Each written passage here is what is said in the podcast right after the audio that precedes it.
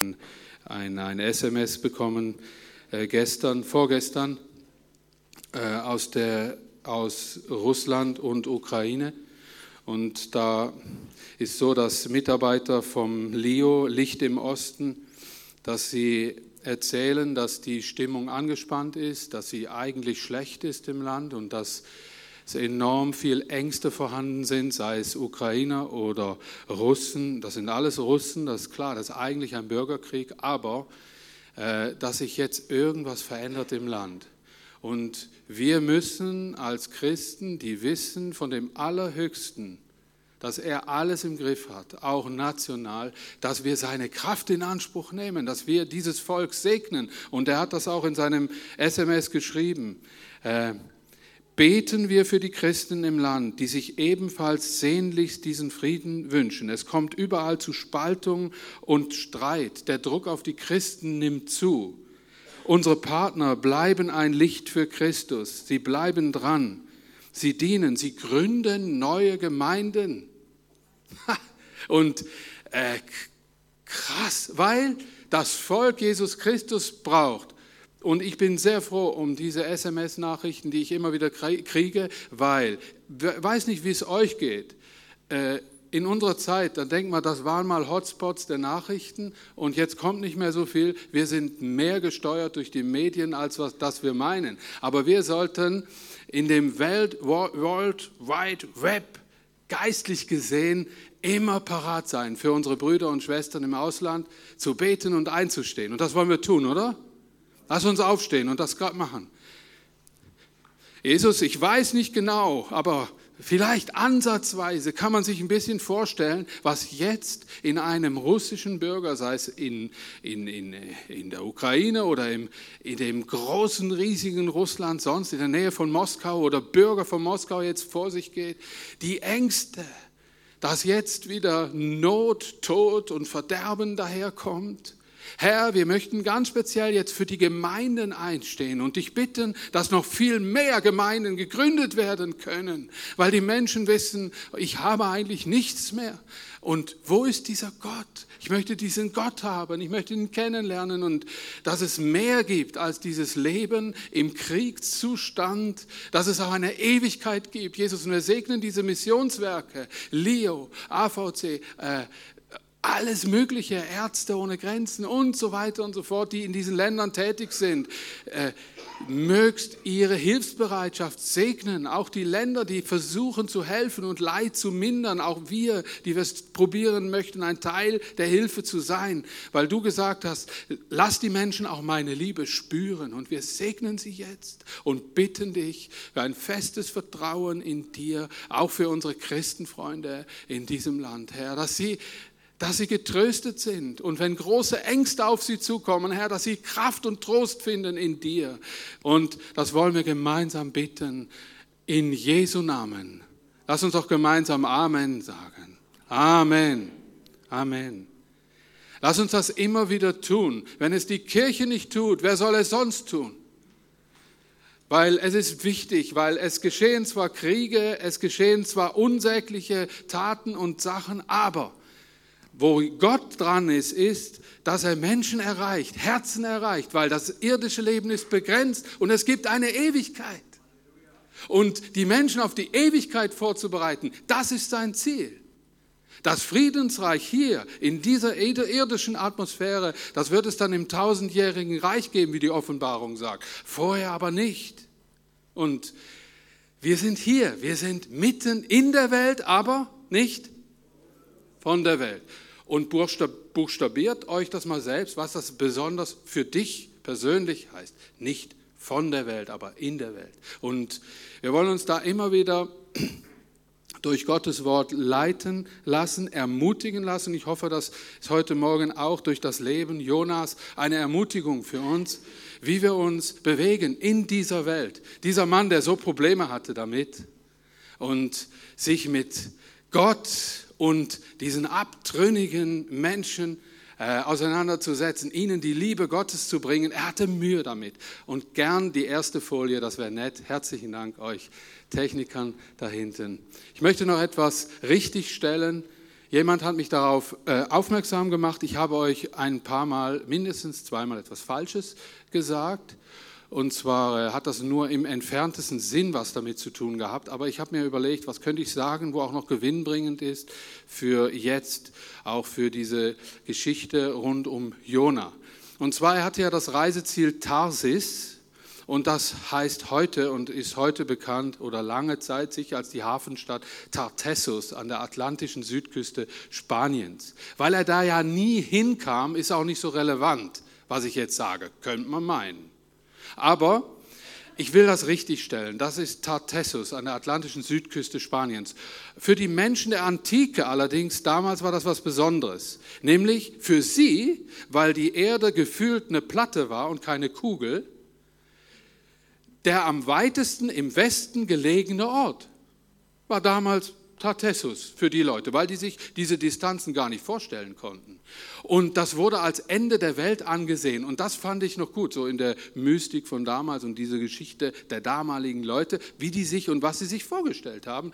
Also hat das auch einen Bezug zu Jona gehabt. Er wollte am besten ans Ende der Welt. Und das war Tartessus. Wir wissen heute, wäre es mal weitergefahren, da hat es noch viel mehr gehabt, so in dem Sinn. Und äh, nein, die hatten das so gesehen. Aber was ich auch interessant fand, war, die Schiffe, die diese Distanzen schafften, wurden Tarschisch-Schiffe genannt.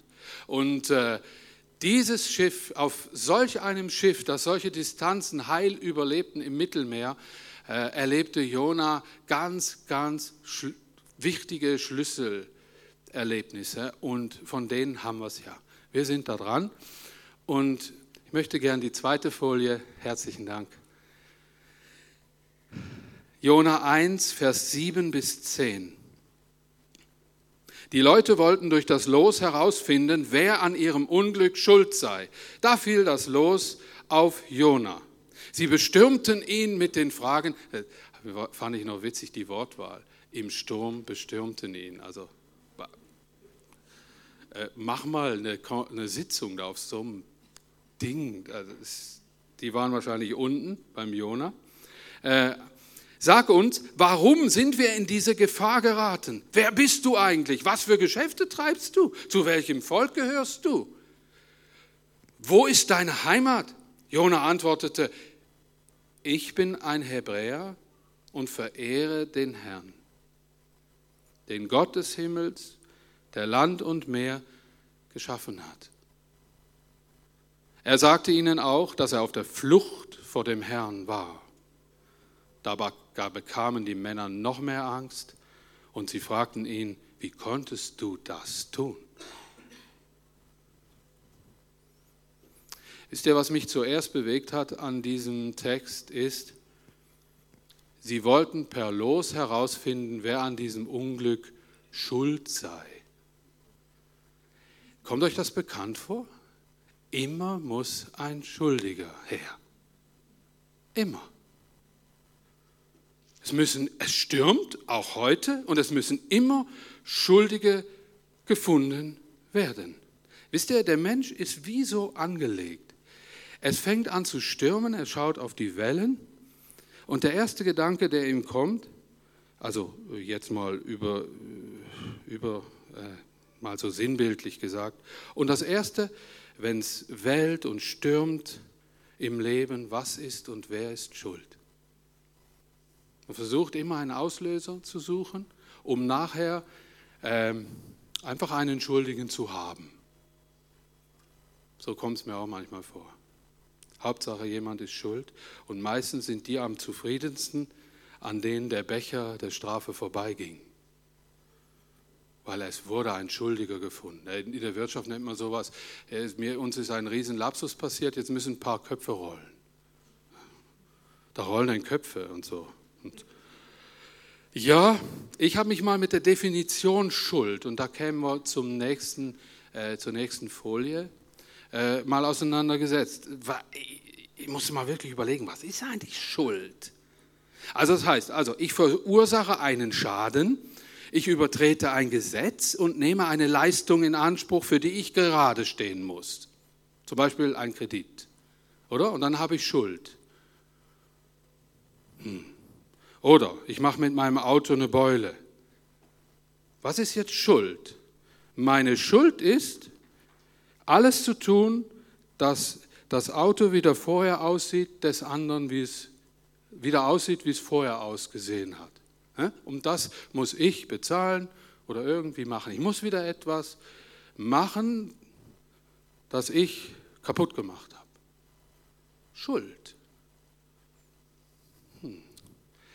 Wenn ich von der Geld, von der Bank Geld leihe, klar, ich bin in ihrer Schuld. Ich muss dieses Geld zurückbezahlen. Und was der Mensch erfunden hat, ist, dass Zeit auch was wert ist, zumindest für die Bank. Zeitlebens kommen viele Menschen nur dazu, die Zinsen zu bezahlen für das Geld, das sie ausgeliehen haben. Das sind die Knebel. Man kann Menschen anbinden mit Schuld. Man kann Menschen abhängig machen mit Schuld. Es ist ganz wichtig, dass wir solche Sachen hören, weil wenn Schuld im Zusammenhang mit der Beziehung zu Gott zur Sprache kommt, verbinden wir das oft, wie die Welt mit Schuld umgeht. Und das stimmt nicht. Gott geht anders damit um.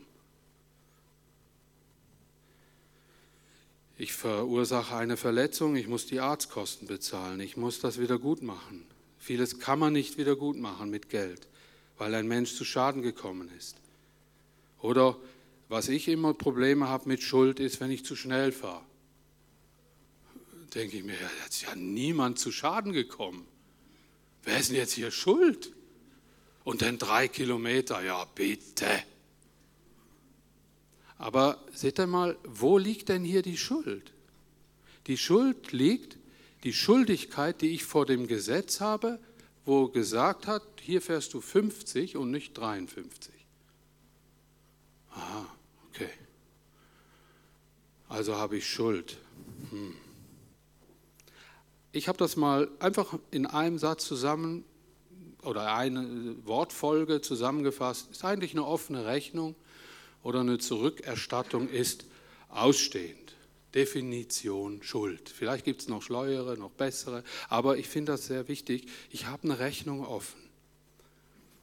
Und dann auch die Frage, wer ist denn schuld? Jetzt mal Gott gegenüber. Alle, Bibel sagt das, alle sind schuldig.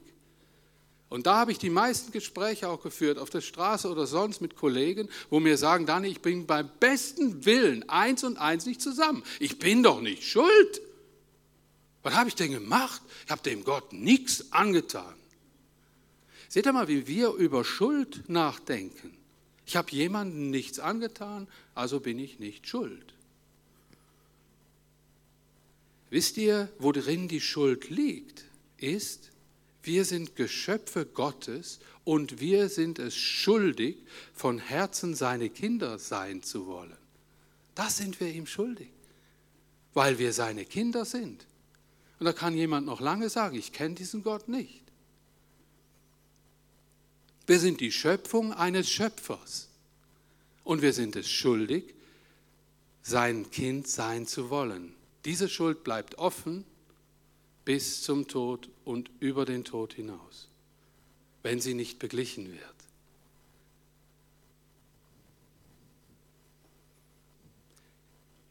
Jetzt ist Gott hergegangen und hat gesagt, ja, diese Ablehnung habe ich allen vergeben.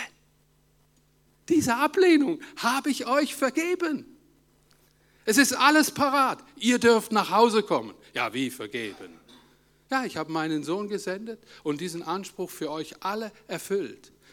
Wenn ihr freiwillig zu mir kommt, kommt zu mir. Ihr habt nur diese eine Schuld, heimzukommen. Diese Rechnung steht offen, jedem Menschen. Und er kann sich dafür oder dagegen entscheiden. Ich möchte Römer 3, 23 bis 25 lesen aus der Guten Nachricht Übersetzung. Alle sind schuldig geworden und haben die Herrlichkeit verloren. Wisst ihr, Herrlichkeit verlieren, oder das ist ein eher schwieriges, älteres Wort vielleicht, und das meint so viel wie die Ausstrahlung oder diesen Adelstitel, Gottes Kind sein zu dürfen, eine Tochter Gottes sein zu dürfen, ist ein Adelstitel, abzulehnen. Das haben ganz viele Menschen, die lehnen das einfach ab. in der Gott den Menschen ursprünglich geschaffen hatte. Ganz unverdient. Aus reiner Gnade lässt Gott sie von seinem Urteil als gerecht bestehen. Aufgrund der Erlösung, die durch Jesus Christus geschehen ist. Ihn hat Gott als Sühnezeichen aufgerichtet vor aller Welt. Er hat uns diese Ablehnung vergeben durch seinen Sohn Jesus Christus. Sein Blut, das am Kreuz vergossen wurde, hat die Schuld getilgt und das wird wirksam für alle, die es im Glauben annehmen. Ist das nicht mal eine super Message? Ey? Umgang mit Schuld. Menschen verursachen viele offene Rechnungen, viele offene Rechnungen. Ich glaube, dass die Schuld der Menschheit in der Gottlosigkeit mit allen ihren Früchten liegt. Lebensstürme, Weltkrisen sind Früchte der Gottlosigkeit. Und da ist der Ursach oder der Verursacher sicherlich nicht bei Gott zu suchen. Da gibt es Katastrophen, da sind Krisen, da sind Kriege, da sind Nöte. Gott lässt die Menschen ihre Früchte essen, aber wartet auch mit großer Liebe auf ihre Einsicht, wie bei Nineveh auch. Darum war ja Jona geschickt worden. Er hat gesagt, ich habe noch einmal Erbarmen mit dieser gottlosen Stadt, die es bis an die, über die Spitze hin, hinweg noch treibt mit ihrer Gottlosigkeit. Gräueltaten inmitten ihrer Kultur und allem. Aber Jona geht dahin und kündige ihnen mein Gericht an, denn es wird kommen. Und Jona wusste, ein weiser Theologe, wenn ich denen Gericht verkündige, dann werden die Buße tun und das will ich nicht. Kommen wir noch x-mal drauf. Mir ist jetzt das Thema in so wichtig. Gott wartet mit großer Liebe auf die Einsicht vieler Menschen, zu ihm von Herzen umzukehren. Wisst ihr, der Weg, diese Schuld vor Gott zu bereinigen, ist der Weg zu Jesus Christus, sich zu demütigen und zu sagen, Gott, ich nehme dich an. Das gilt für deinen Nachbarn, für deinen Freund, für deine Kinder, für deine ganze Verwandtschaft, die das noch nicht gemacht hat. Und wenn wir eins tun wollen, dann wollen wir beten, dass Gott diesen Menschen diese Einsicht schenkt, oder? Das ist unser Herzensanliegen, dass sie das wollen. Sie müssen es wollen. Wir können niemand mit der Bibel bekehren. Aber anhand seines Wortes und seiner Wahrheit haben wir eine Richtschnur in der Hand, die uns zu den Menschen führt, hoffentlich, und nicht von ihnen wegtreibt. Ich glaube, dass dieses heilige Wort Gottes ganz neu in unserer Gesellschaft aufgerichtet werden muss, diese Wahrheiten. Ich denke da oft, wenn ich durch die Straßen Flawil, St. Gallens oder wo immer ah, schweizweit fahre, immer an diese blauen Agentur C Plakate, an diese Proklamationen. Gott ist hier, Gott liebt dich. Punkt, gelb, kurz, prägnant. Oh, möge es noch viel mehr von diesen Plakatwänden geben, dass die Menschen sehen, Gott liebt mich. Ich habe zwar noch nichts äh, erlebt davon, weil sie die Gottlosigkeit der Menschen abbekommen. Wenn eine Gesellschaft sich hasst, wenn hier Konflikte auftreten, dann ist das nicht Gott, dann ist das die Gottlosigkeit des Menschen. Aber wir sind da mittendrin. Wir, kommen wir zur nächsten Folie, Folie 4. Ist das schon die? Ja, kann sein. Okay.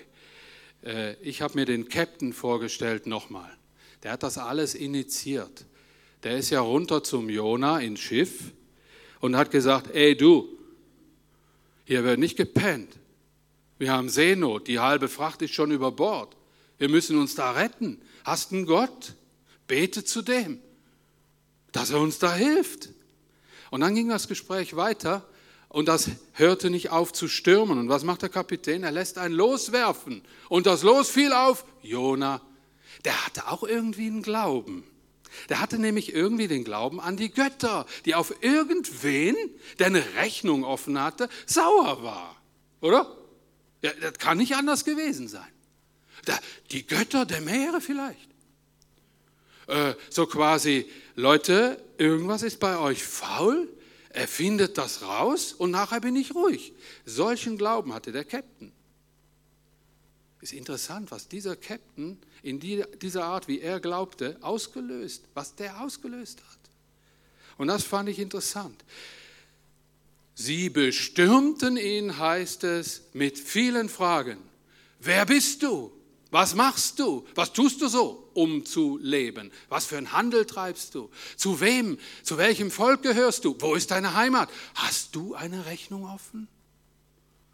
Schuld? Interessant. Wisst ihr, und jetzt komme ich zu etwas, wo ich finde, hat der Jona mit Bravour reagiert. Echt cool reagiert. Der Jona, der hat, ein, der hat sich entschieden, alle Schuldzuweisungen zu beenden. Ich glaube, der alles beginnt mit dem Ende aller Schuldzuweisungen. Es geht nicht mehr um die Fehler anderer, sondern um deine offenen Rechnungen bei Menschen und Gott. Habe den Mut zur Wahrheit, wird uns Jonas, Jona jetzt wahrscheinlich sagen, weil er hatte den Mut. Er hatte wirklich Mut, fand ich. Weil mit so irren, ungläubigen Leuten in diesen Händen zu sein, konnte alles bedeuten.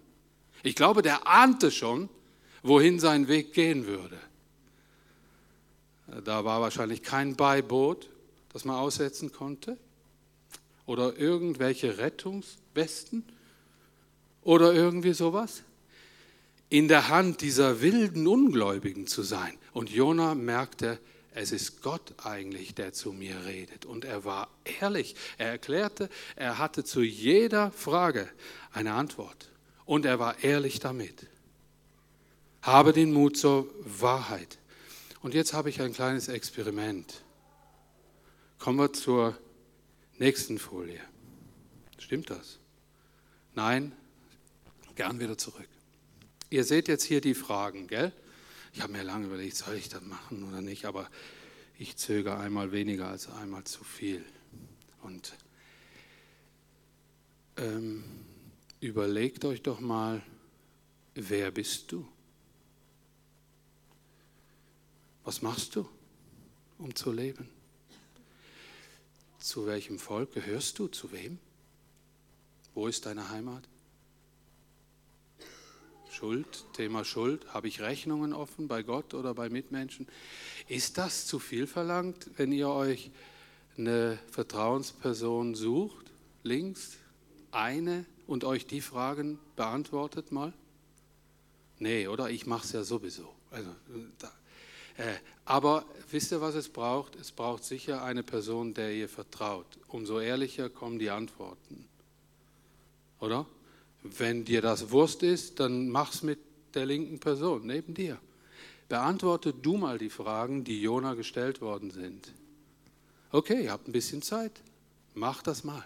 Und nachher habe ich, habe ich Proklamation Gottes über dir parat, wo, wie Gott dir diese, diese Fragen beantworten würde, vielleicht.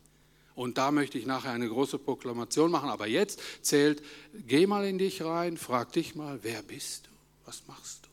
Zu wem gehörst du? Wo ist deine Heimat? Hast du eine Rechnung offen bei Gott oder Menschen? Hey, es kann losgehen. Und es wäre schön, wenn jeder eine Person hätte. Ihr seid nicht scheu, oder? Irgendwie? Nicht. Versucht euch die Fragen mal zu beantworten. Und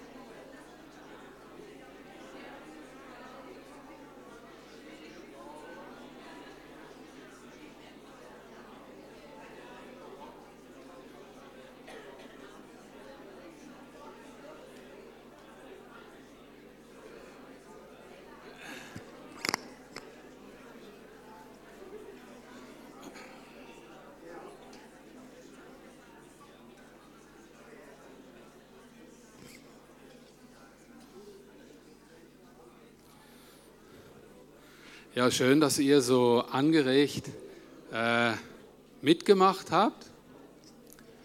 Und äh, es kann sein, dass noch nicht jeder durch diesen, durch diesen Fragenkatalog durch ist. Äh, ja, hallo? Hallo? ich habe Freude daran, richtig Freude. Ihr könnt nachher im Bistro weitermachen. Aber ich bin ja selber schuld, gell? Wer sowas initiiert, der muss sich nicht wundern. Aber mit euch kann man das machen und ich fühle mich sehr wohl in meiner Gemeinde, weil ich solche Dinge weiß. Ihr geht darauf ein und herzlichen Dank für das. Das gibt so Wärme, so eine Familienfeeling. Das gefällt mir sehr, weil was wollen wir? Wir müssen echt sein. Vor Gott, vor uns, vor Menschen. Wir müssen wirklich auch, guck mal, der Jona wurde auch überrumpelt. Und er hat sich die, diesen Sachen gestellt, indem er sich, glaube ich, diesen einen Entschluss gefasst hat, fertig mit die Schuld bei anderen zu suchen. Der fing bei seinen Antworten nicht damit an, äh, rumzufragen, ja, wer ist jetzt hier wohl schuld von euch? Sondern er hat sich den Fragen gestellt und hat sogar eine Antwort er hat sich nicht selbst direkt die Schuld gegeben, aber das kommt dann nachher beim nächsten Mal noch, sondern er hat, er ist zu seiner Sache gestanden. Wisst ihr, wie wichtig das ist in, der, in den Beziehungen und in den Kommunikationen, die wir führen? Wir sehen immer viel schneller die Sache des anderen.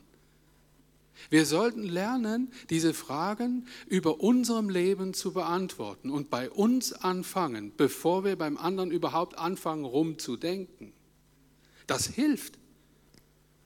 Das verbreitet Segen in der Gesellschaft, in deinem Team, bei der Arbeit, in allen Arten von Beziehungen. Wenn Menschen zuerst, wir haben immer in Deutschland gesagt, vor der eigenen Haustür putzen. Ihr sagt wischen. Oder okay, aber ich hoffe, es war aufschlussreich, darüber mal nachzudenken. Und ich möchte jetzt zum Abschluss, und da muss ich das Ding mal anders hinstellen, möchte ich gern die nächste Folie, möchte ich gern ähm, dir Sachen im Namen Gottes zusprechen. Und wenn es geht, schließ doch mal die Augen dabei. Und ich möchte euch das zusprechen. Die Frage ist im Raum, wer bist du? Und Gott spricht, du bist mein Ebenbild. Da sprach nun Gott, nun wollen wir Menschen machen, ein Abbild von uns, das uns ähnlich ist. Sie sollen Macht haben über die Fische im Meer, über die Vögel in der Luft, über das Vieh und alle Tiere auf der Erde und über alles, was auf dem Boden kriegt, kriecht. Und so schuf Gott die Menschen nach seinem Bild, als Gottes Ebenbild schuf er sie und schuf sie als Mann und Frau. Und Gott spricht, du gehörst mir, dem wahren Gott und Original. Du bist mein wunderbares Geschöpf. Dein Leben hat Sinn und Gott segnet andere Menschen durch dein Leben. Und Gott spricht, was machst du? Du bist berufen, mein geliebtes Kind zu sein. Ich befähige dich, einer Aufgabe nachzugehen und versorge dich auch. Du lebst nicht, um zu arbeiten, sondern du arbeitest, um zu leben. Ich bin dein Eigentümer und du mein Verwalter. Ich fülle deine Hände, um damit die zu segnen, die ich segnen möchte. Du kommst dabei auf jeden Fall nicht zu kurz. Zu welchem Volk gehörst du? Du gehörst zu meiner weltweiten Gemeindefamilie. Ehre deine Verwandtschaft, deine Eltern und Geschwister, deine Verwandten, deine und andere Kirchgemeinden. Segne die Obrigkeiten und fluche ihnen nicht. Du bist Botschafter meines Reiches in dieser Welt. Dieses Erbe teilst du mit Christen jeder Hautfarbe gleich. Wo ist deine Heimat? Du bist auf der Durchreise zu mir in die himmlische Heimat. 2. Korinther 5, Vers 1, denn wir wissen, wenn unser irdisches Haus, diese Hütte abgebrochen wird, so haben wir einen Bau von Gott erbaut, ein Haus nicht mit Händen gemacht, das ewig ist im Himmel. Hänge dein Herz nicht an unnötigen, vergänglichen Ballast. Ich bewirke durch dich ewigen und bleibenden Segen. Du bist ein Reisender für den Nächsten, ein Botschafter meines Segens.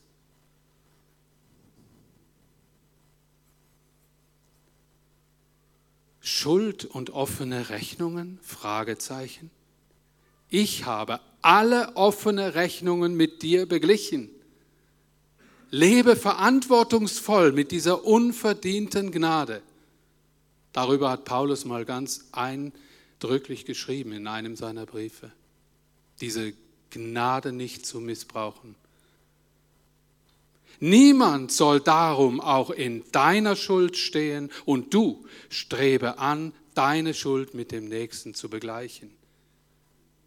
Ich stehe dir dabei zur Seite, wenn das schwierig sein sollte. Ich möchte gern die Lobpreis Leute bitten, nach vorne zu kommen und